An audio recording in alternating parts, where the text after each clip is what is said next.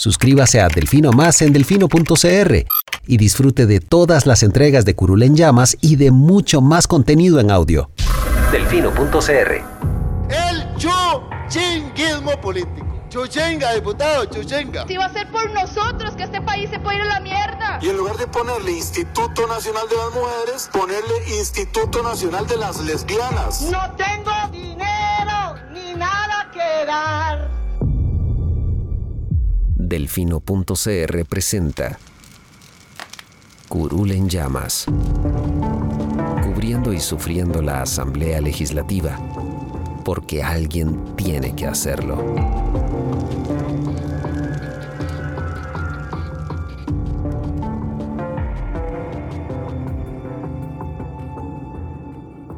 Hola queridos suscriptores de Delfino.cr, bienvenidos a un nuevo programa de Curul en llamas, el podcast semanal donde les comentamos los temas más relevantes e irrelevantes de la Asamblea Legislativa. Les saluda Luis Madrigal desde el 20 de agosto del 2021, como siempre en compañía de... May, espero que todas y todos estén muy bien. Los temas para esta semana, fue una larga semana, de Sí. hecho tuvimos que recortar un poco los temas porque si no nos darían para dos programas completos.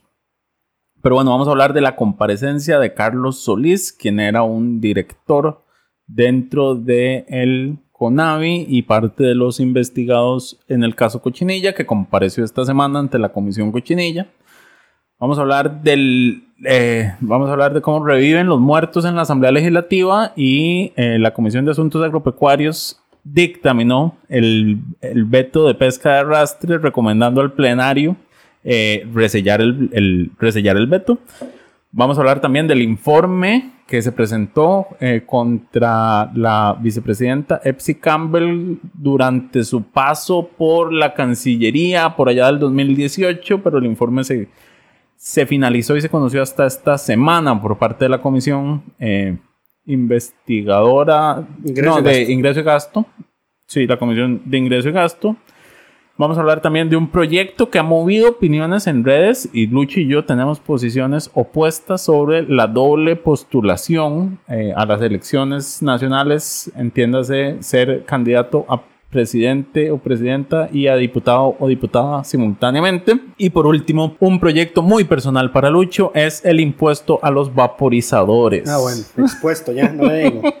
Qué barbaridad, cómo lo exponen uno aquí, pero bueno. Pero bueno, empecemos con la comparecencia. Eh, fueron dos en realidad. Este señor estuvo el martes y el jueves ante la Comisión Cochinilla. Pero lo relevante, digamos, que pasó el jueves. Lo más importante, lo de fondo fue el, lo de fondo fue el jueves, los escándalos fueron jueves, el jueves quedó peor parado, digamos, eh, pero el martes tampoco fue como que salió bien librado. Eh, sin embargo, lo que trascendió eh, como noticias y hechos noticiosos fueron el, el jueves, justamente porque los di- diferentes diputados le recriminaron a, a don Carlos, primero su actitud ante la comisión, eh, y segundo, fue, yo creo que lo que lo hizo más viral fue que el jueves fue el día que todo el mundo se dio cuenta que este era el señor, el cual tenía más listas de dádivas recibidas dentro del expediente del caso. Se dieron cuenta. aparentes dádivas de servicios de prostitución. Exacto, se dieron cuenta porque el diputado Villalta se dio a la tarea de leer en comisión todas las dádivas que aparecen en el expediente, entonces pasa tres minutos leyendo una larga lista de almuerzos, comidas, licores y servicios que supuestamente el señor habría recibido y él muy eh, descaradamente ni siquiera se dignó a decir que todo era falso sino nada más dijo que estaba en investigación y que él estaba muy tranquilo. Eh, lo cual es, digamos, no es la mejor posición si uno quiere limpiar su nombre, pero bueno, De hecho, de hecho, Villalta le dio la oportunidad de decir que si se sentía avergonzado. avergonzado de, de, de estar involucrado en este caso y, y- y dijo que no.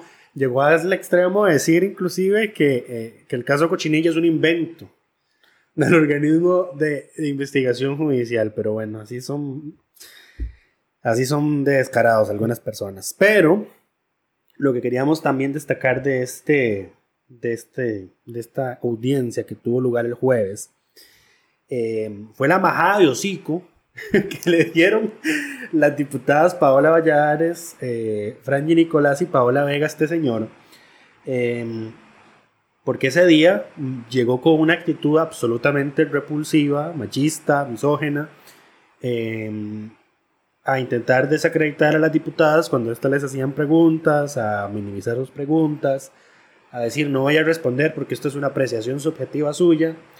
Em, y la que más le majó el hocico fue la diputada Paola Valladares de Liberación, que es la secretaria de la Comisión Cochinilla. Em, al punto de que Paola Valladares hasta leyó la definición de mansplaining. De mansplaining. Sí, se la, se, se la leyó. Em, porque ya la actitud del hombre era absolutamente repulsiva. Por ejemplo, a Paola Vega, le, las preguntas que le estaba haciendo Paola sobre eh, si había él recibido precisamente eh, servicios sexuales, porque Paola está llevando una línea de investigación de que, eh, además de corrupción en obras públicas, hay una red de, pues de prostitución o de trata de mujeres involucrada en este caso. Entonces ella estaba haciendo sus preguntas enfocadas por ese lado. el señor, en lugar de referirse a esos temas, empezó a sacarle que, que él no había sido condenado y que el que se había condenado había sido el PAC por la estafa al Estado. Tema que no viene, no, no viene, no venía al lugar. No venía al caso, pero se le puso respondón. Y el tema es justamente que a, a, Villalta le aguantó todo lo que le dijo. Exactamente. Y Villalta le dijo, usted es una vergüenza para Costa Rica. Y, no le dijo nada. Y, y en exacto. Y en, en, esos términos, Villalta, digamos, fue incluso más irrespetuoso. No irrespetuoso, pero fue más... Incisivo. Incisivo eh, con el... Eh, acusado, con el señor con Carlos Solís. Con el compareciente que, que el, digamos que la línea que llevaban las diputadas, pero a Villalta le aguanta todo y a las otras sí se les ponía responder. Entonces, y, y, y, y, y, no solo, y no solo le aguantó a Villalta, a Jonathan Prendas a, y a Pablo Heriberto Barca, él le respondía las preguntas sin, sin ningún problema. Pero apenas hacían las preguntas las diputadas, las tres diputadas que estaban ese día, el hombre empezaba a interrumpir, eh, decir, no voy a responder eso, es una apreciación subjetiva y que no se fue.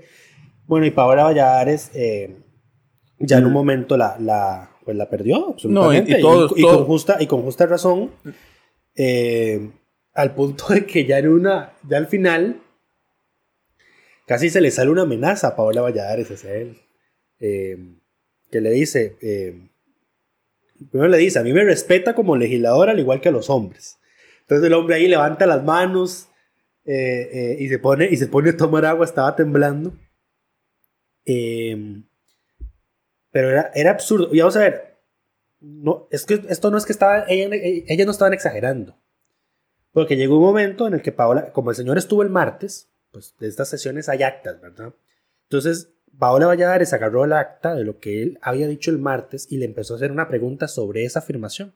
Específicamente le estaba preguntando que por qué él había, había calificado un recurso de apelación o algo que había presentado otra empresa constructora que no está vinculada al caso Cochinilla, eh, que lo había calificado como de, de, de tontería o... O sea, le, le, hizo mofa el recurso que había presentado la empresa.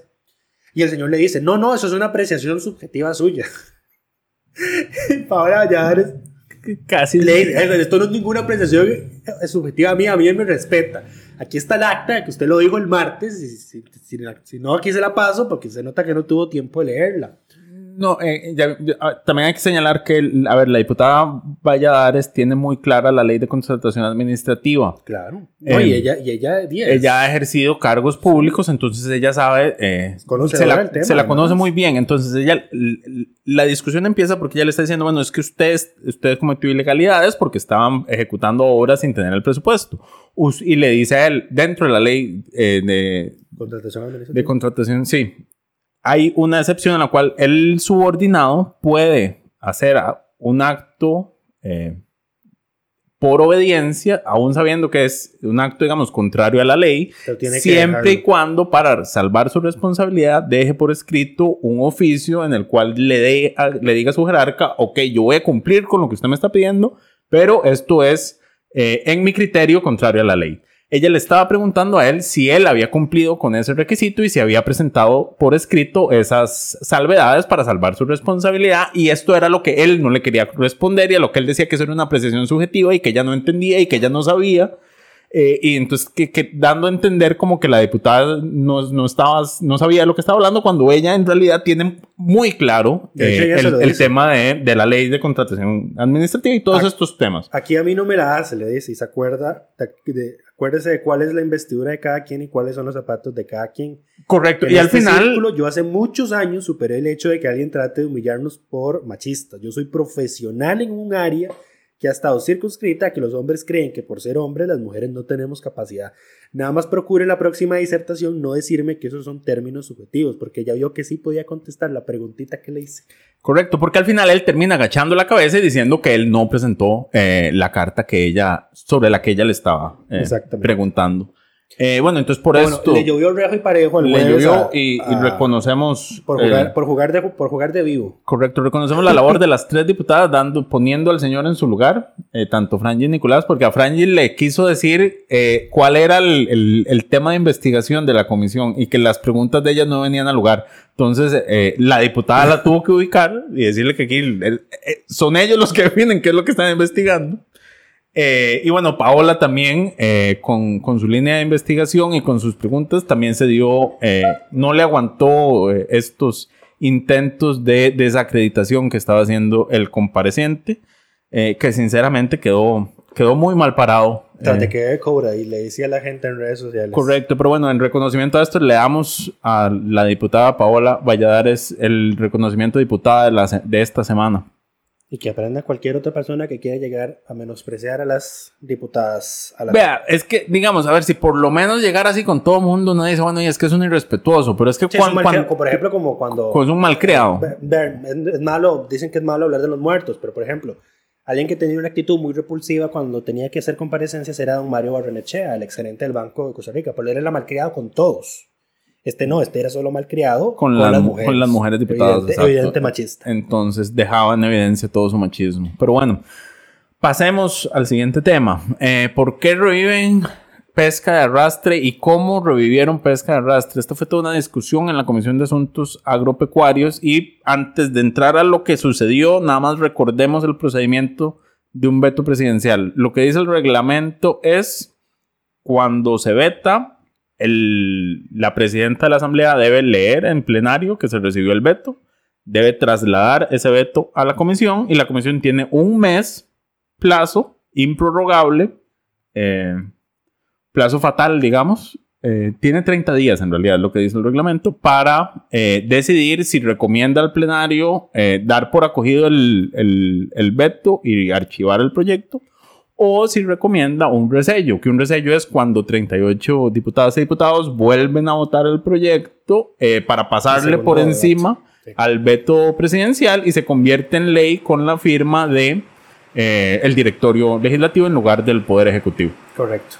¿Cómo es eh, que este proyecto se logra eh, revivir a estas alturas? Eh, tenemos cuatro posibles escenarios, digamos, el de, con- cómo se podría contabilizar eh, ese lapso de 30 días que señala el reglamento. Eh, tres de esos, de esos, de esas hipótesis, digamos, de esos escenarios, eh, hubieran dejado este dictamen fuera de plazo, solo uno de ellos hubiera estado dentro del plazo y aún así el que tenemos no coincide con el que dio eh, servicios técnicos. Entonces, ¿cuáles son las cosas, las variables que entran en juego? Lo primero es si los 30 días son días calendario o si son días hábiles. Eso varía, digamos, cuándo va a ser la fecha límite. Y lo otro es si eh, cuando se está en, en sesiones extraordinarias y el proyecto no es convocado, si ese periodo cuenta dentro de esos 30 días o si hay que esperar a que el proyecto esté ya sea convocado en extraordinarias o que estemos en sesiones ordinarias. En este caso, sabemos que este proyecto no fue convocado en todas las sesiones extraordinarias. Entonces, Eso estamos, no está en discusión. estamos seguros que del primero de diciembre al 31 de julio, ese lapso en el escenario, digamos, en la hipótesis de que eh, no estuviera involucrado eh, en el conteo, estaría quedando por fuera. Entonces, ¿cuáles son los escenarios? Ok, si tenemos El si- primero es calendario. eh, sin suspensión. calendario. Sí. Correcto. Entonces, el veto entra en la, ya en el orden del día de la comisión el 10 de noviembre. de noviembre. Entonces, la primera hipótesis, y es la que sostiene el PAC, es que había hasta el 10 de diciembre del 2020 para pronunciarse sobre el veto de la Comisión de Asuntos Agropecuarios. Exacto, esos serían días calendario sin una suspensión del plazo por las sesiones extraordinarias. El otro escenario sería que sean días hábiles sin suspensión. Eso hubiera dado hasta el 19 de enero Del 2021. del 2021 para que se presentara este dictamen. El otro escenario es, bueno, si, contamos días calendario, pero con la suspensión, entonces sería hasta el 10 de agosto eh, que se cumplen los, los 30 días eh, para esto. Lo otro es días hábiles. Con, Con suspensión. suspensión del plazo. Exacto. Este es el único escenario en el cual el, el dictamen que hicieron estaría dentro del plazo correspondiente, eh, partiendo de que son días hábiles, entonces solo se cuentan los días entre semanas, sin contar los días de vacaciones eh, y demás, y con la suspensión del plazo de diciembre a el 2 31 de julio. Sí, al, al 2 de agosto en realidad, porque el, el primero fue feriado, ¿no? Es más, el 2 fue feriado, sería hasta el 3. Correcto. Entonces, esa, esa fecha nos daría hasta el 24 de agosto como plazo eh, para que eh, se presentara este dictamen, lo cual, El problema- eh, lo cual hubiera dado dentro, del, dentro del escenario. La discusión surgió, Lucho. Sí, el problema es que el funcionario de servicios técnicos que estaba destacado en la Comisión de Asuntos Agropecuarios ese día eh, le dijo a los diputados que ellos tenían tiempo ese martes, que era 17, y al día siguiente, miércoles 18, como eh, fechas máximas para dictaminar eh, sobre el veto. Entonces, esas dos fechas, ninguna de ellas calza como fecha límite eh, dentro de los cálculos que nosotros hicimos. ¿Cómo sacó el cálculo él? Pues resulta que el funcionario, le hicieron la pregunta en el momento, pues él se puso a hacer el cálculo a mano alzada. Sí, sí, ahí, eh, ¿qué, más iba a hacer? Y entonces, di, eso fue lo que molestó al PAC, como es como, "Ah, esto es un tema muy serio, como para que lo Como para que estemos haciendo a partir de un cálculo a mano alzada. Eh, Y a ver, si por lo menos Entonces- les hubiera explicado la forma en que hizo el cálculo Sí, y no, hubiera quedado en sí, actas. y no, no, no lo hizo. Entonces el PAC metió una moción para precisamente que servicios técnicos rindiera un informe formal de cómo se calculaba ese plazo, de cuántos días eran, de qué mes, Ahora, meses ¿cuál- contaban y toda la carajada, pero se rechazó la moción. Ahora, Eh, ¿cuál es el problema de esa moción? Esa moción va con trampa, porque si vos pedís que servicios técnicos, o sea, si servicios técnicos tenía razón en su hipótesis Tenía que hacer el informe el mismo día. de que se vencía ese mismo día, la comisión tenía que, o sea, servicios técnicos tenía ese, ese día para presentar el informe y la comisión tenía hasta el, hasta el Día siguiente. hasta el día siguiente para convocar una sesión y conocer este tema. Entonces tampoco la, la- la moción era inocente eh, en, en sí misma. Pero bueno, seguí. No, no, eso era. eh, la, la moción para pedirle precisamente el, el estudio formal de servicios técnicos se rechazó. Eh, y de hecho, Melvin Núñez la sometió a votación un día después de. eh, perdón, un día después, oíme a mí. Después de que se dictaminó sobre el veto. O sea, ya habían emitido el veto. y No, Es no. que, ¿por qué está Melvin presidiendo? ¿Quién no llegó? Eh, no, yo creo que él es el presidente de esa comisión. Jesus. ¿En qué momento? Eh, ay, me voy a ahorrar los comentarios. En fin, eh, pues ese es el tema. Ahora, ¿qué va a pasar? De que el veto tiene que ir al plenario, donde luego los diputados tienen que destinar una sesión de su apretadísima agenda para discutir sobre un veto y un proyecto que está muertísimo. Porque no tiene que no 38 va a reunir, reunir los eh, 38 votos necesarios para ser resellado. Entonces, esto es una simple pat- eh, cantaleta y pataleta de Don Melvin y su necedad con ese proyecto de ley. Eh, sí, es, a ver, yo creo que es parte de sus aspiraciones políticas. Melvin es uno de los, de los nombres que se barajan para ser candidato de Restauración Nacional, ¿no? No, vieras que él ¿O ya lo negó? Ya lo negó ayer. Ah, bueno. Lo negó, lo negó ayer. Dijo que, que, que el candidato de restauración va a ser Carlos Avendaño y que él simplemente había dicho que para él sería un honor hacerlo, pero que no. Carlos Avendaño es el va a ser el candidato de restauración. ¿Va a ser entonces, Carlos Avendaño? di- prácticamente lo cantó. Ok. Si no lo habían anunciado, él lo quemó ayer. No, es que los nombres que se barajaban eran Melvin y, y Eduardo. Carlos nunca había aparecido en ese no, a pesar de que ha sido el, el- el- el eterno candidato. Sí, es que ese partido es de Carlos Avendaño. es como un movimiento libertario sin Otto Guevara, digamos. Ahí están, con su Valenciano Kramer. Sí, pero ahora eh, ya está en el nuevo partido. Bueno, no, Otto no se va a postular, Otto no se va a postular para presidente en las próximas elecciones. No, creo. va a mala solo. Quiere, solo quiere ser diputado, sí. Recuerden esto porque ahorita vamos a hablar de mala base. Ah, No, no. Es X. Eh, bueno, eso fue el tema con eh, el veto y la polémica del veto esta semana. ¿Cuál tema sigue? eh, seguimos con, con, plazo, con cosas que se presentan fuera de plazo. Eh, el, El informe, contra EPSI. Exacto. Eh, ustedes recordarán que a finales del 2018 eh, la entonces canciller y todavía vicepresidente de la República, Epsi Campbell, eh, tuvo una controversia y una disputa con em, la Asamblea Legislativa porque la Asamblea insistía en que Epsi había hecho mal unos nombramientos eh, porque no estaba nombrando gente de la categoría jerárquica dentro de la escala del servicio exterior que debía nombrar para puestos internos. Eh, objetaban los nombramientos de Adriana Murillo Ruin como directora de política exterior, eh, de Carolina Fernández como directora alterna y de Adriana Lacle Solano como directora de cooperación internacional. Y de alguien más, pero por ser una... La, la hija, no, pero en este informe no mencionan el tema de la hija, creo que eso fue objeto de otra investigación en Ah, otro ok. expediente. Este era solo sobre ellas, sobre ellas tres. Eh, algo, algo, algo, que yo quería destacar, que me pareció llamativo de, de este informe de la comisión, es que a Adriana Lacle Solano le omiten el primer apellido. Le ponen a Adriana Le Solano. ponen Adriana Solano en todo el informe. Me, me- me- me llamó la atención que le ignoraran el, el- el apellido Lacle, siendo el primer apellido, ¿verdad? Y no es un conocido como ni nada por el estilo. Pero comentario, comentario llamativo que quería, No será, que quería no, hacer. será, no será otra persona, Lucho. No, vieras que no. Es, es, es- porque calza el puesto y con lo que se Ah, ok. denunció penalmente y lo que estudió la fiscalía es, es Adriana Solano, digamos. Es Adriana Lacle Solano. Fin. ok. Pero bueno, seguí. Pero bueno, em, entonces, em, ya, ya perdí. Ah, bueno, ok. Eh, EPSI está en esta disputa principalmente con la Comisión de, Asuntos de Relaciones Internacionales del Congreso eh, y con la diputada Karina Niña en específico. Creo que fue la que eh, encabezó, el criterio de la Procuraduría. encabezó eso. Y se pidió un criterio a la Procuraduría General de si esos nombramientos estaban bien hechos o no. La Procuraduría dice No.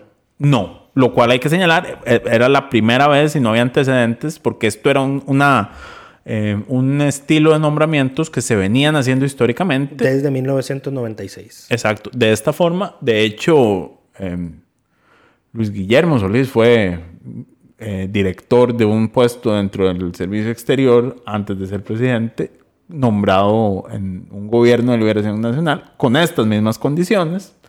Em, y, eh, y bueno, entonces una vez que, que pasa esto, EPSI echa a todos sus directores que habían sido nombrados así y termina renunciando a su puesto como canciller. Pero además eh, se le abrió investigaciones en la fiscalía, las cuales eh, encontraron que no había tipi- tipicidad, digamos, que no había delito posible que se le pudiera imputar a ella. eh, en este caso en específico. Entonces, ¿qué es el destiempo aquí? A ver, a ver. que el, el informe que presenta la comisión lo que hace es pedirle al Ministerio Público que le abra investigaciones a que el Ministerio Público ya abrió y archivó. Correcto. Dale. No, ya, ya prácticamente resumiste todo. Le quitaste toda, toda la sazón al tema. Eh, ver, la, comisión no sabía que el Ministerio Público había pedido la desestimatoria de Doña Epsi, a favor de Doña Epsi, eh, por esos nombramientos. Allá le habían abierto la causa por el tema de, por el supuesto delito de nombramientos ilegales. Entonces es muy, inter- es muy interesante lo que la fiscalía le manda a decir a la sala tercera. Recordemos que di- Epsi, por ser vicepresidenta y toda la carajada esta, Es la sala tercera eso la, la que sala conoce. tercera puede juzgarla. Eh, entonces la desestimatoria se tiene que mandar ahí. Eh, en su informe a la sala tercera, la fiscalía, la ex fiscal general Emiliana Aparicio, le relata, hace una, toda una exposición, toda una, una recopilación de antecedentes y dice, esto es una práctica que se viene dando desde 1996. Eh, la auditoría interna de la Contraloría lo advirtió, lo venía advirtiendo desde 1996, pero los gobiernos de esos entonces ignoraron los llamados de atención que hizo la auditoría interna de la Cancillería para seguir haciendo los nombramientos a su gusto. Entonces se desarrolló una práctica administrativa recurrente de nombrar en esos puestos pues a las personas que quisieron. No, a ver, pero también hay que señalar que la, a ver, la Cancillería tiene un problema porque no tiene suficiente personal en la escala de embajadores para cubrir todos los puestos internacionales y los puestos que tienen a nivel interno con gente de esa escala. Claro, pero es que para nombrar ese, tienes que precisamente declarar de previo de que no hay postulantes, ¿verdad? Tienes que hacer el concurso y declararlo de cierto y toda la caraja, que no fue lo que no se hizo en este caso.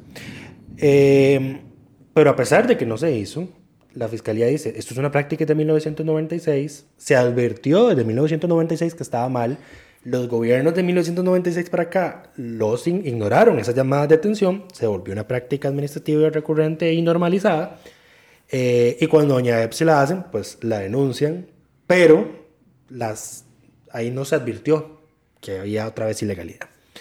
Eh, precisamente, en realidad, la dirección jurídica del Ministerio de Relaciones Exteriores le da a doña Epsi un criterio jurídico que dice el nombramiento está bien. Esto es hecho Se viene haciendo desde hace rato, Exacto. está bien. Eh, entonces la fiscalía toma en consideración que ya es una práctica desde 1996, que había un criterio de la dirección jurídica que le decía es legal, eh, para decir aquí no hay delito posible. ¿Por qué no hay delito posible si se, se venía diciendo que de- desde 1996 ese tipo de nombramiento es ilegal y ella lo hizo? Porque resulta y acontece que el delito de nombramientos ilegales es un delito que requiere que exista dolo. Que el dolo tiene es que saber que lo está de- haciendo. ¿Ah? Tiene que saber que lo está cometiendo. O sea, si por ejemplo hubiera habido delito, si la Procuraduría le hubiera dicho a EPSI que esto no lo podía hacer y ella a pesar de eso lo hace. O si la dirección jurídica le hubiera dado una recomendación de esto no se puede hacer y ella aún así lo hace, ahí es donde se, conforma en delito. La Dirección de Recursos Humanos, ahora que hablábamos anteriormente de, de- de este funcionario con AVI que no le, di- no le hace saber a su superior que lo que está haciendo es ilegal. El funcionario de Recursos Humanos, si hubiese, si hubiese hecho un informe como, bueno, yo voy a inscribir a esta persona en planilla, pero este nombramiento es ilegal, por esto y esto y esto. Entonces yo, yo aquí salvo mi responsabilidad, estoy cumpliendo con su orden. Y ahí sí Eso hay no dolo, pasó. ahí sí hay dolo porque ya la- la- el jerarca está notificado de, de esta situación. Correcto, pero no fue lo que ocurrió en este caso. Eh, entonces, al no existir dolo, pues no hay, No hay delito. No hay delito. No puede haber delito en este Esto- caso, en esto este es lo que tipo se de conoce- delitos. Esto es lo que se conoce como un error de tipo, que es cuando un fu- funcionario o una persona comete un acto ilícito sin saber que es ilegal. Y que el delito en cuestión, pues amerita que la persona sea consciente de que lo que está haciendo es incorrecto. Esta es, no sé si lo habíamos mencionado y si no, pues sépanlo. Eh, lo que podría salvar el pellejo a don Carlos Alvarado con el caso PAT, que fue una salida que curiosamente se la dio don José María Villalta en su interpelación velada en el plenario. Esta es también la tesis que usó Eh, sí, en algún la- momento. Porque el, la- el tema fue que Villalta le dijo al presidente, pues tú no lees las cosas que firma. El presidente le dijo, no, no leí. Porque yo doy por entendido de que está legal y toda la cosa. Ocurre exactamente lo mismo en este caso. Y de hecho, don Carlos Alvarado también era investigado en esta, es investigado en este expediente por nombramientos ilegales perseguido contra doña Epsi. Porque el nombramiento de esos puestos, puestos requiere el concurso del canciller y el presidente de la República. Correcto. Y la solicitud de desestimatoria aplica para los dos, a favor de los dos, tanto para doña Epsi como para don Carlos. Y precisamente la fiscalía dice, no hay delito porque ellos pensaban que lo que estaban haciendo era legal. No recibieron advertencias de que era ilegal, no hay dolo, no hay falta sancionable. Eh, la sala tercera no ha resuelto todavía esta solicitud de desestimatoria, mas sí lo ha hecho con otros denuncias por nombramientos aparentemente ilegales que había hecho doña Epsi. Eh, por ejemplo, no sé quién carajos denunció a doña Epsi por haber nombrado a Sonia Marta Mora, a Mauricio no sé qué, a todos los exministros del Alguien, gobierno de alguien que no entiende cómo funcionan estos nombramientos Vea, de embajadores. Vea, y prácticamente eh, ese ya, está- ya sí fue desestimado. uno puede o no estar de acuerdo con esos nombramientos, pero son legales. Eh, sí, sí. Eh, el- la- ella sí, así ya, se, ya se desestimó. Yo vi la resolución y precisamente la fiscalía dice como es legal porque la constitución dice que el poder ejecutivo puede nombrar a quien sea. Y en todo caso, no fue Epsi Campbell la que hizo los nombramientos unilateralmente, fue el Consejo de Gobierno, así que Correcto. no pueden denunciarla solo a ella. Habría que denunciarlos a todos. Exactamente, y no pasó. eh, y, la, y el- la sala tercera dijo, y en todo caso, aunque En todo caso, no, tenemos aquí a quien sea, debería no estar. vamos a pedir que denuncien a todos para desestimarlo. No, no, no, esto no tiene ni pie ni cabeza, se archiva. Eh, Esos son de esos casos que la fiscalía debería archivar rápido porque no tienen ni pies ni cabeza. sí, en fin. eh, pero bueno, lo que, lo que quería mencionar sobre esto es que la, la- a ver, esta solicitud de estimatoria, desestimatoria se hizo el 20 de junio. No ha trascendido públicamente. El que la da a conocer inicialmente es el diputado oficialista Luis Ramón Carranza en esta sesión de la Comisión de Ingreso y Gasto, donde le dice a los diputados, ustedes están diciendo algo que es ilegal, que esto es ilegal. Cuando Pero- el Ministerio Público le pidió la desestimatoria porque dijo que no es ilegal. Eh, Y sí, A ver. es que vamos a ver, esto se No, no, investigó suave. en el 2018. ¿Cómo van a estar entregando el informe hasta ahorita? Eso es, el problema es entregarle para estímulo, pero nada más para aclarar. A ver, el acto en sí sí es ilegal, pero no hay delito.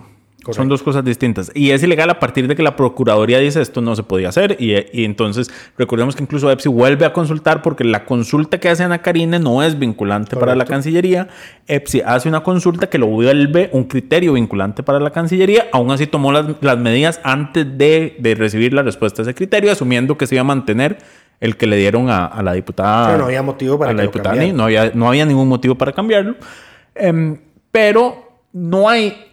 Eh, no hay delito de parte de EPSI. Si llegara un nuevo canciller o si el canciller actual hubiera hecho exactamente lo mismo en estos nombramientos, ahí sí él cae en delito porque ya esto es una cuestión conocida y ya hay un criterio vinculante para la ya cancillería. este tema está zanjado de ahora en adelante. Ahora Exacto. ningún canciller ni presidente eh, puede nombrar eh, A menos de que se reforme el estatuto del servicio exterior. que no va a pasar, digamos. Hay un, hay un proyecto de doña Ana Karina que, que querían esperar justamente a las, a las ordinarias para eh, ver si se movía, para que reforma muchas cosas de, de la Cancillería, no todas eh, con buena acogida dentro del cuerpo diplomático. Sí.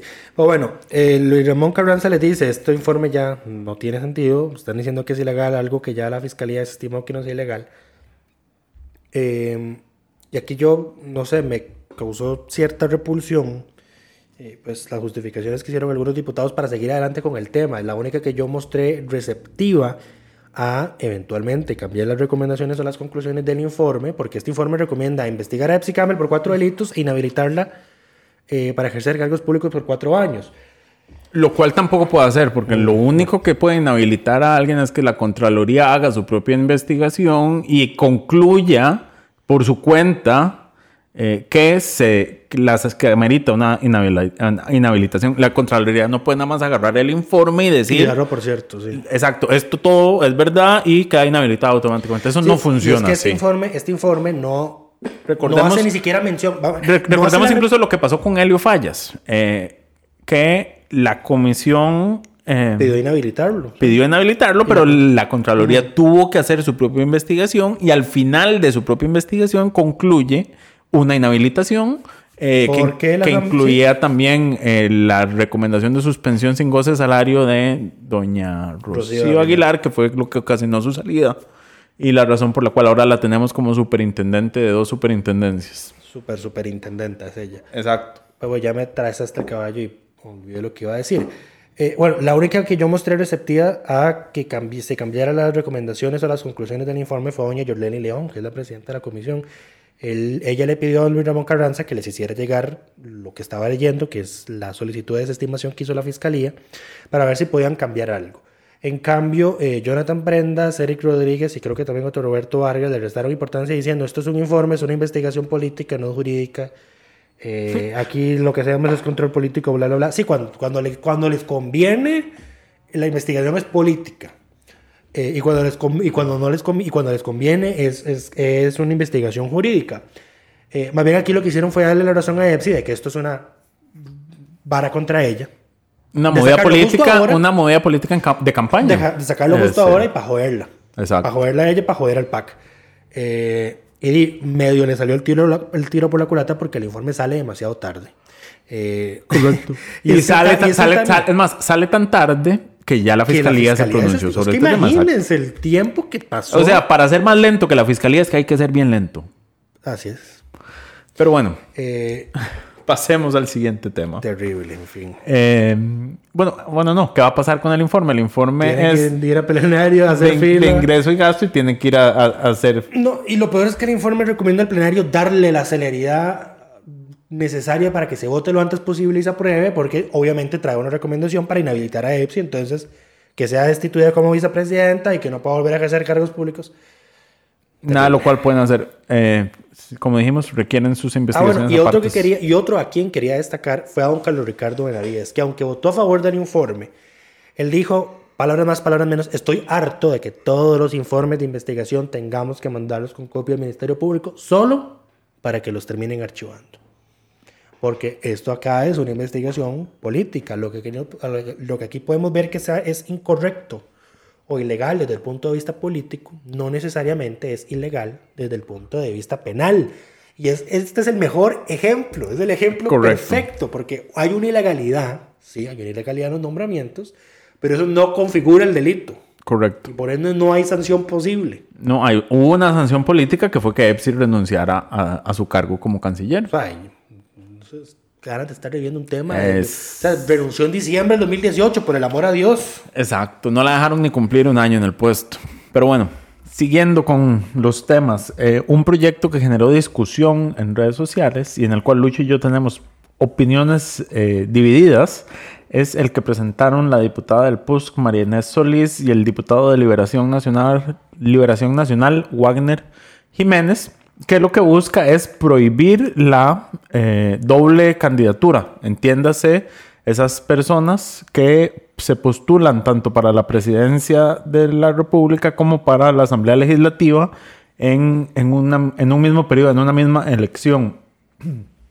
Este proyecto, eh, desde mi punto de vista, y a pesar de que mucha gente le ha aplaudido, incluso he visto mucha gente en redes sociales decir, nunca creí que estaría de acuerdo con María Inés Solís en algo. Yo incluido, no, mentira. Eh, me parece, primero que nada, absurdo. eh, de todas las cosas que se podrían mejorar sobre la elección de diputadas y diputados, esta es probablemente la más insignificante, eh, la menos eh, oportuna eh, y la que tiene un menor nivel de, de incidencia, que pa- para mí, desde, desde mi perspectiva, es, es además completamente inconstitucional. Eh, pero bueno, Lucho, ¿vos qué pensás? Yo opino que es un excelente proyecto y que no es inconstitucional. Muchas gracias por escucharnos. ¿Qué? No, no. eh, a ver, eh, no, yo estoy a favor del, del proyecto en tesis de principio. Eh, no considero que sea inconstitucional a diferencia de May, eh, porque a la constitución no te, no te da el derecho a vos a una doble postulación. Tenés derecho a aspirar a cargos públicos, pero en ningún lado dice que tenés derecho a aspirar a dos simultáneamente. Correcto. ¿De dónde, ¿De dónde digo yo que es inconstitucional? Bueno, es que la sala ha dicho en repetidos, en distintos casos, que eh, uno por vía ley no puede crear requisitos para postulaciones que no existen en la Constitución. Eh, bueno, a ver, di, recientemente estamos, tramitando un proyecto para que para, para que para que para que un partido pueda hacer sus inscripciones de candidaturas a presidente y diputados tenga que presentar plan de gobierno Eso no es... currículum, es un requisito. Pero es, sí, pero eso no es una limitación.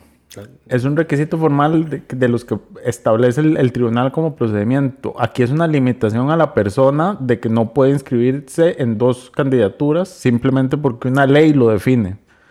Eh, le, estás No metiendo, veo la diferencia. le estás metiendo un requisito que no existe. No veo la diferencia.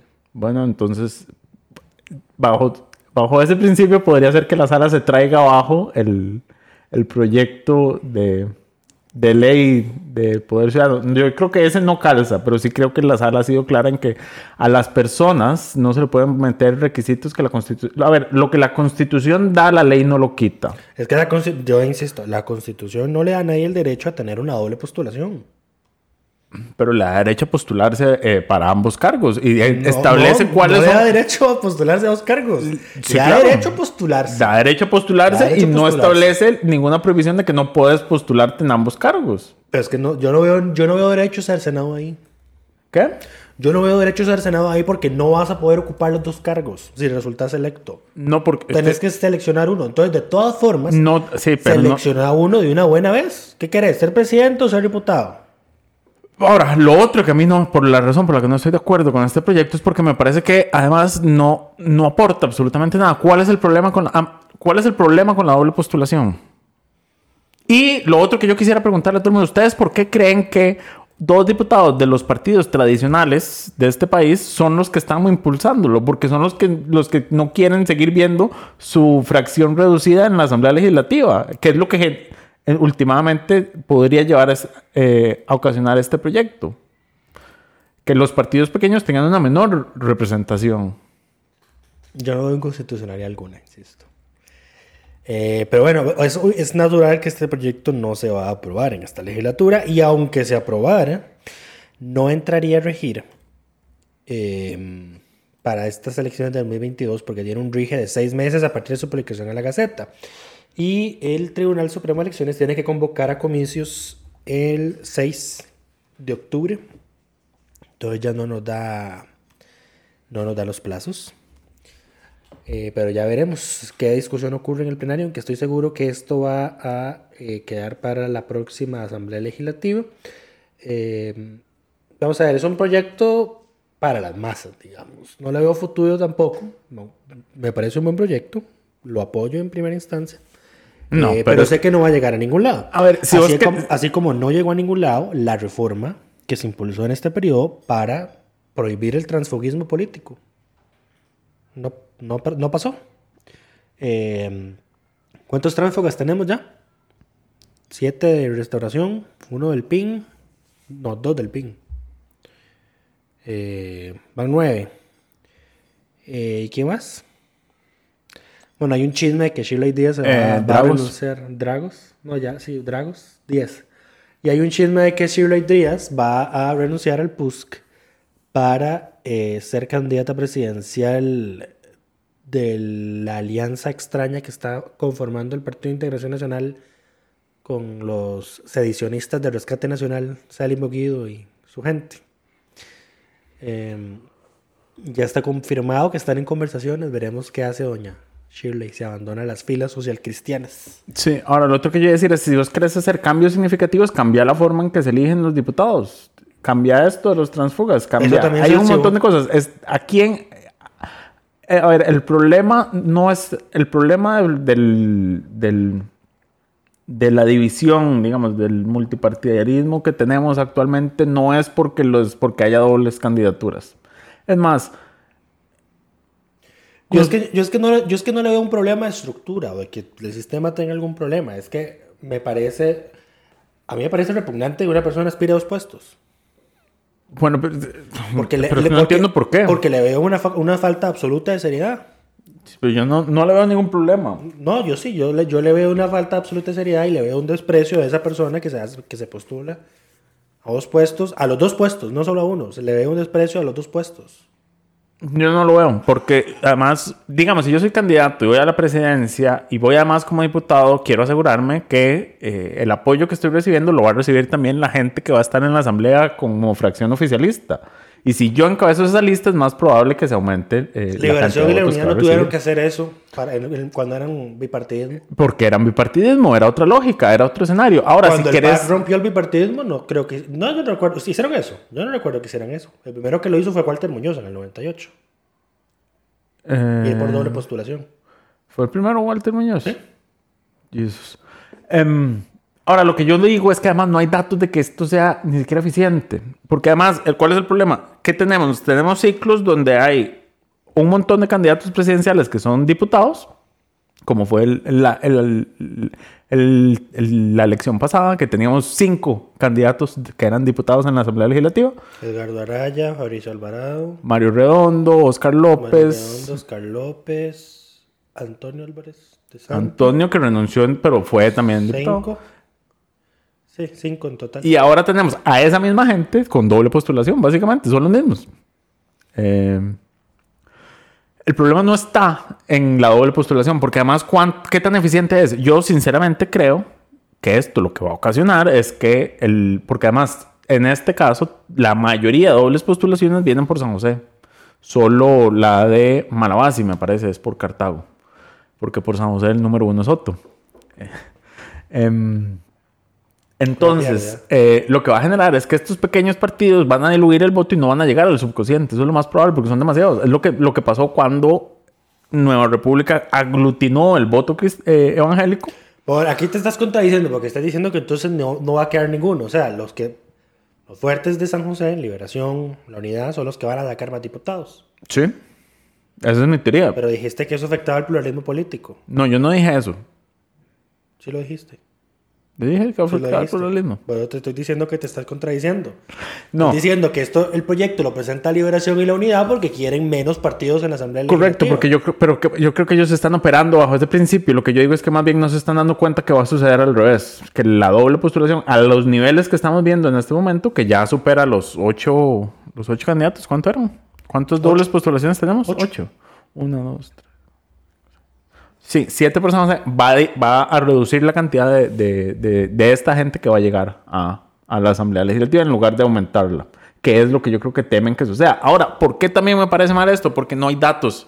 Eh, no hay ninguna investigación que te diga que eh, la doble postulación tiene algún tipo de incidencia en absolutamente nada. Esto es un puro populismo para la gradería porque si hay algo que es cierto es que la lista de gente que está con esas dobles postulaciones dicen un montón de... de- Preguntados. sí, es un rejuntado de, de aspiraciones ahí. Pero bueno. Lo hacen eh, para rellenar las listas. Exacto, entonces ni siquiera hay una lógica aquí, un estudio detrás de por qué esto tendría o no tendría un impacto, más allá de que se pueda o no se pueda hacer.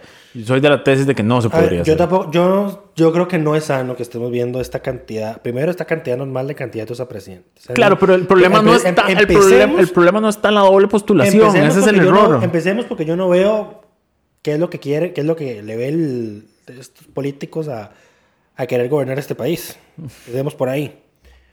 Eh, a menos de que estén buscando la pensión, pero ahí manda huevo, ¿verdad?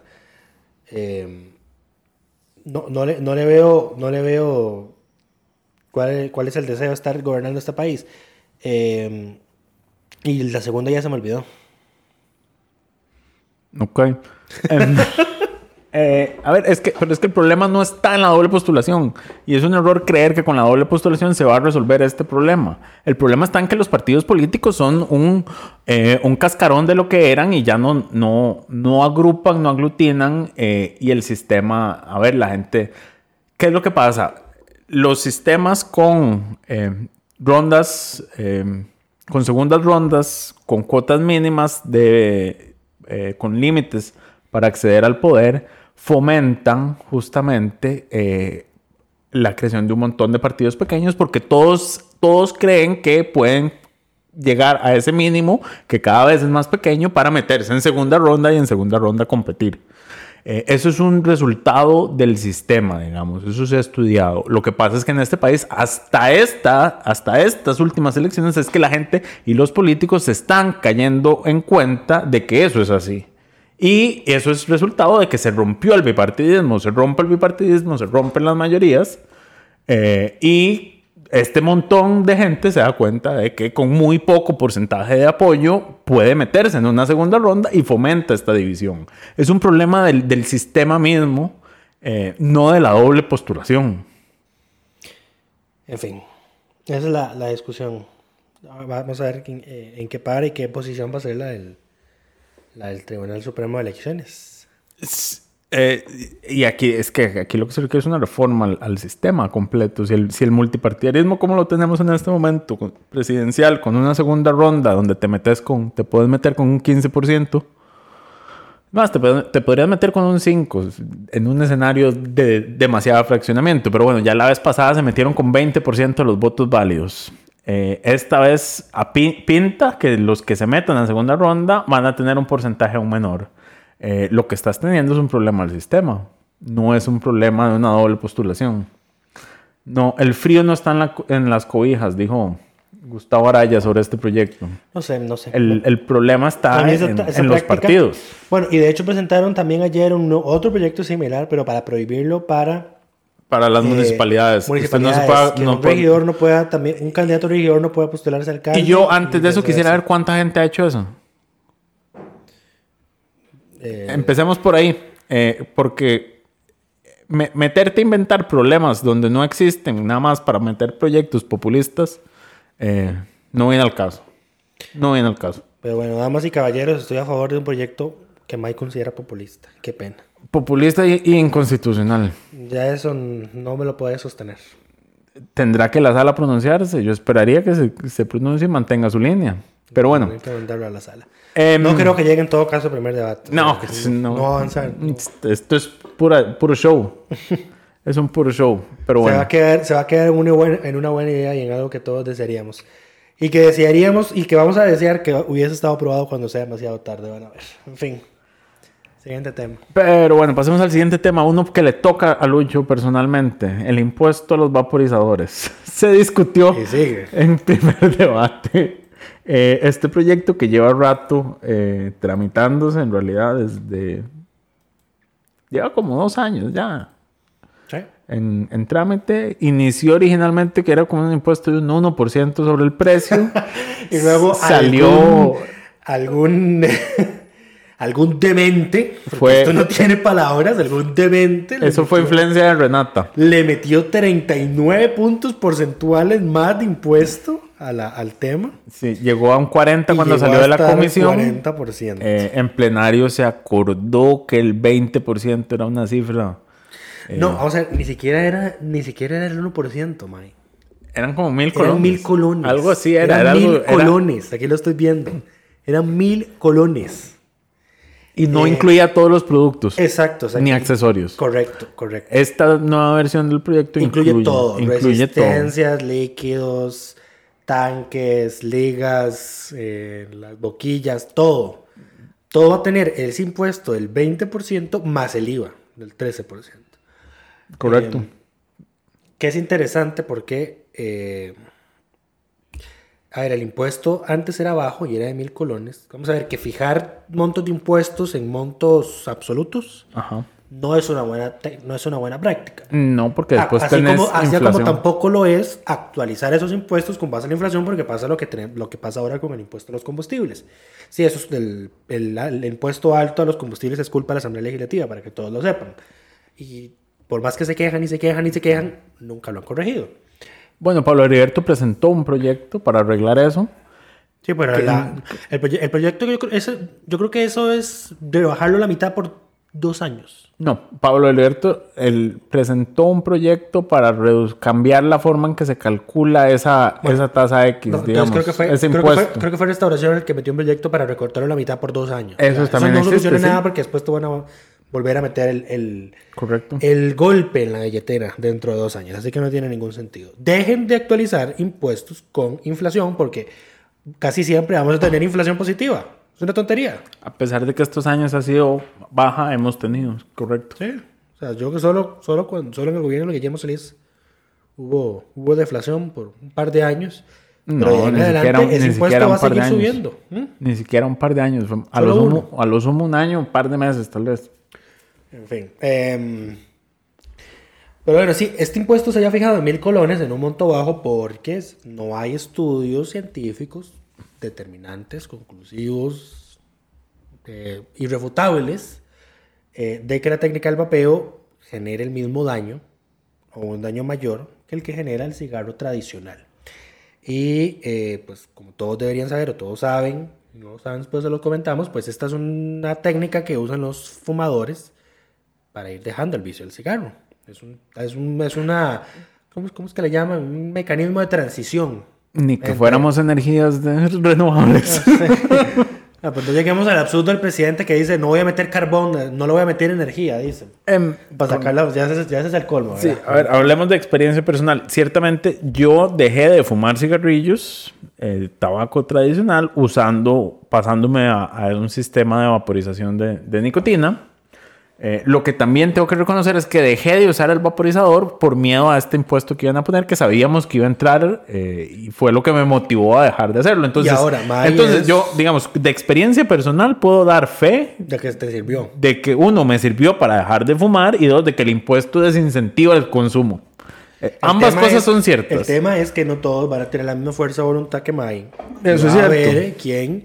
Eh, o porque no tiene el tiempo suficiente de haber hecho la transición, por ende todavía es dependiente de la nicotina, pues va a volver al cigarro tradicional porque le va a, ser más barato, le va, a salir más barato comprarse una cajetilla que estar pagando, eh, ahora son, van a ser 33 puntos porcentuales de impuesto, sumados los dos. Bueno, el 13 ya lo pagaba, entonces eso ya está acostumbrado. Nada más 20%, entonces le suben una quinta parte su, su, su gasto diario.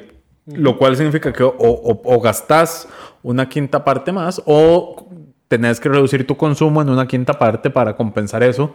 Eh, en ambos casos son cosas muy difíciles. La gente Creo va que estoy terminar- seguro que cuando se trata de vicios la gente no se pone a, a Los pensar. vicios son eh, productos sumamente inela- in- eh, elásticos. Entiéndase que aunque el precio suba, la gente lo sigue consumiendo.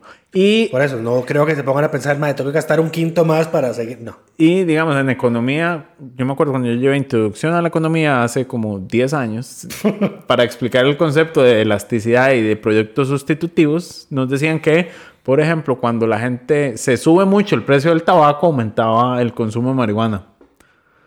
Eh, porque el fumar, es, digamos, era sustitutivo, a pesar de que son drogas distintas y efe- con efectos distintos, eh, al parecer, de nuevo, yo estudié economía, hace como, eh, introducción a la economía hace como 10 años. Eh, yo, yo, yo, yo tuve introducción a la economía hace dos años. Y le dieron el año, mismo ejemplo. Y no me dieron ese ejemplo. Eh, Bueno, fue eh. muy interesante.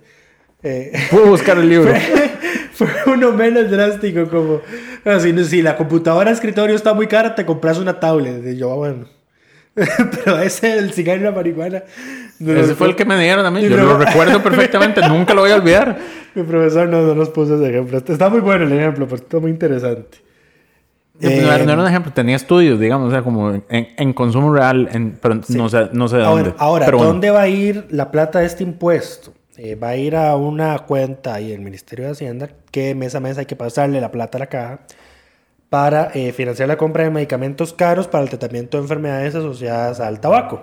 O sea que los, los que vaporizadores los van a vaporizadores subvencionar van a subs- a los medicamentos del tabaco, lo cual últimamente siendo que los, las empresas que, que generan vaporizadores usualmente están vinculadas con las tabacaleras, termina siendo lo mismo.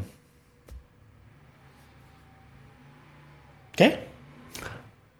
Las empresas que fomentan los vaporizadores Ajá. suelen ser las mismas empresas tabacaleras. Entonces, eh, termina siendo el mismo sector económico el que cubre el gasto. Porque si se reduce el consumo por este impuesto, es el mismo sector económico el que se ve afectado. Tabaco Ah, y o bueno, vaporizadores. Y eh, algo que no mencioné, este impuesto casi que se va a cargar doble porque, a ver, en Costa Rica no se hacen los dispositivos necesarios para vaporizar. Correcto. Eso se importa. El importador, las empresas de que venden ese tipo de productos, por ejemplo, van a tener que pagar el 20% cuando lo traigan, más los otros impuestos de importación. Eh, y luego el consumidor, pues tiene que pagar el 20% cuando lo vaya a comprar. Entonces, el, el- el precio va a subir aún más. Porque no solo, no solo, es, no solo es un impuesto a la venta, sino que también va a ser un, un impuesto al, al momento de importar esos productos. ¿Estás seguro de eso? Sí, señor. Que se cobra doble. Por eso fue que lo redujeron a la mitad. Correcto. Ah, ok. Entonces sigue siendo 40. Pues prácticamente.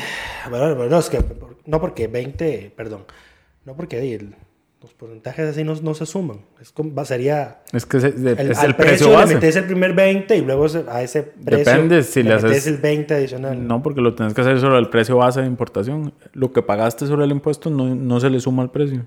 No debería sumársele. Bueno. Pero bueno. Eh, hubo una discusión ahí porque eh, hay varios diputados que dicen eh, que han sostenido la tesis de que no van a aprobar más impuestos, ¿verdad?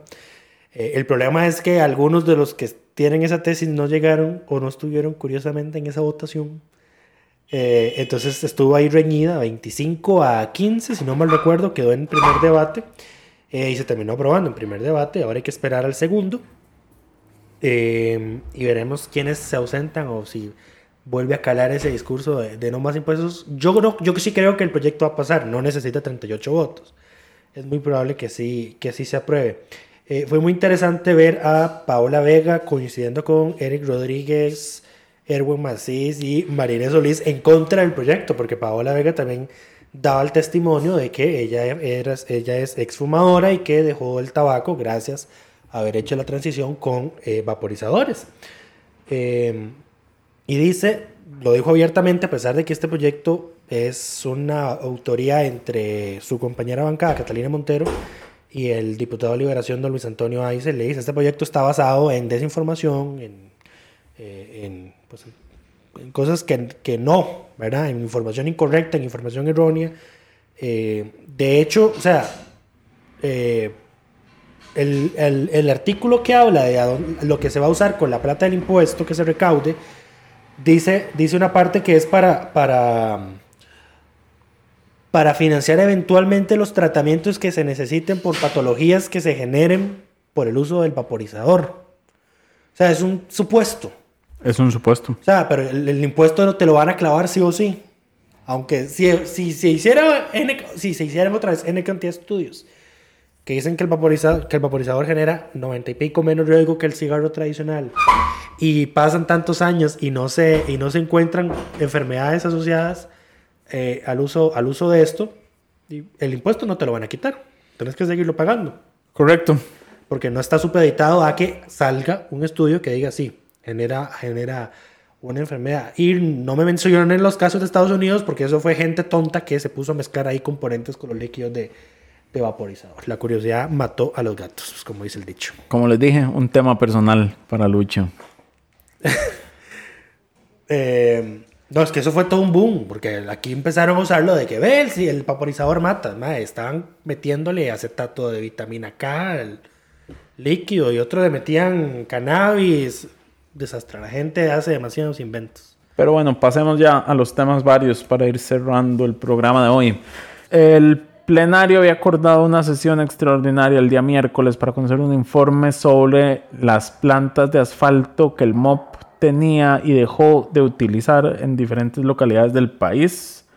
Eh, ese informe se iba a conocer y justo ese mismo día el, Poder Ejecutivo decidió presentar un proyecto para que se donen esas plantas de asfalto a las municipalidades donde están ubicadas porque siguen sin utilizarse y eh, no están ahí llevando... Sí, esto fue una inversión millonaria del Estado, eh, es una, fue una política de descentralización de la generación de asfalto que inició el gobierno de don Oscar Arias, que siguió el gobierno de doña Laura Chinchilla, que siguió el gobierno de Luis Guillermo Solís y al que le puso fin el gobierno de Carlos Alvarado en el ministerio de don Rodolfo Méndez Mata, quien afirmó que de todas las plantas de asfalto que se eh, hicieron, está, que están en manos del MOP, solo una tenía un estudio técnico previo que justificara su necesidad. Eh, don Rodolfo también dice que generar ese asfalto eh, no es de la misma, no tiene la calidad que se, que se demanda en el país, por ejemplo, eh, y que la comisión lo contradijo en el, en el, aspecto de que es menos caro. O sea, es más barato que lo haga el Estado a, comprar, a comprarle el asfalto al sector privado. El problema es que de qué me sirve un asfalto barato si tiene mala calidad. Que no es como que la, el sector privado nos estuviese poniendo asfalto de buena calidad, ¿verdad? Y eso es de las cosas que nos hemos estado dando cuenta con el caso Cochinilla. Eh, pero el MOP ha reconocido que estas plantas no generaban el asfalto de la calidad que se necesita en el país.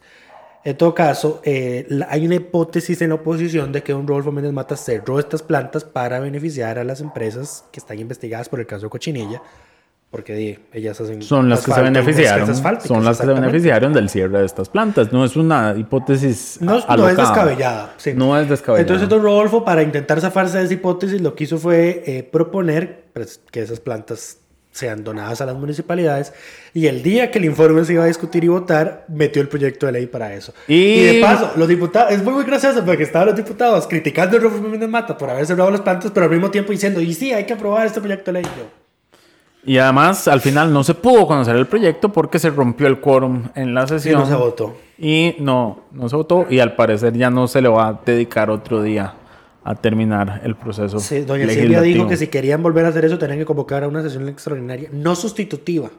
Es que vamos a ver, aquí lo que se hace es de, los miércoles, los miércoles que es día de reformas constitucionales, se cancela la sesión ordinaria Ajá. y se hace estas sesiones extraordinarias para estos temas especiales. Correcto. Se han dedicado a benemeritazgos, sí, ahora estaba este informe. A, a, las super prioridades de reactivación económica que tiene la oposición. Exacto. Que tanto estaban esperando después de ocho meses de sesiones extraordinarias del Ejecutivo. Correcto. Donde no priorizaban el bienestar del país. Y los ahora. Benemeritazgos donaciones de terreno, pero bueno, ya esto lo criticamos la semana pasada. Adicionalmente, esta semana se conoció la condena al diputado de Liberación Nacional David Gurzón por sus agresiones al asesor del diputado de Liberación Gustavo Viales, eh, Giancarlo Casasola.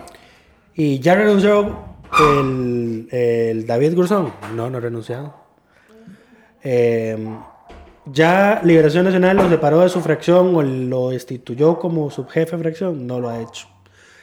De hecho, están en absoluto silencio. De, de hecho, sí, la, la jefa de fracción, María José Corrales, dijo que, Que es una persona joven, Ajá.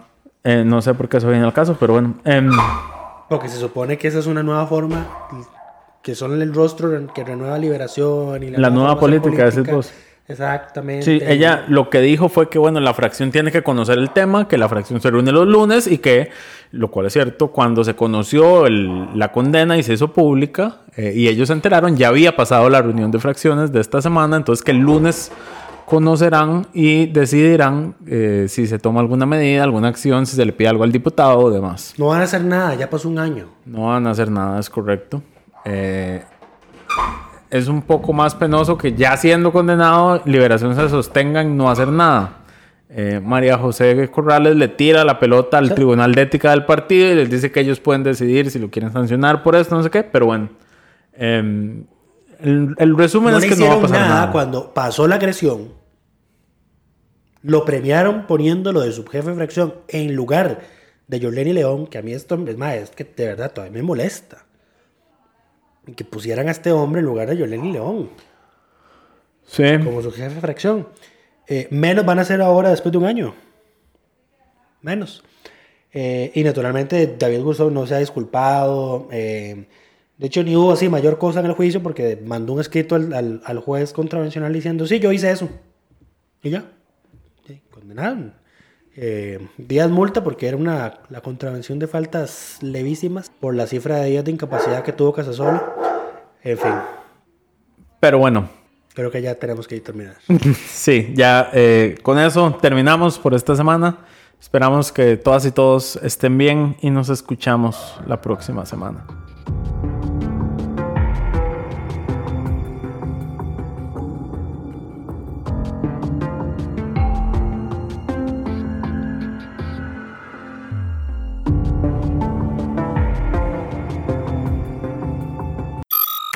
Suscríbase a Delfino Más en delfino.cr y disfrute de todas las entregas de Curul en Llamas y de mucho más contenido en audio.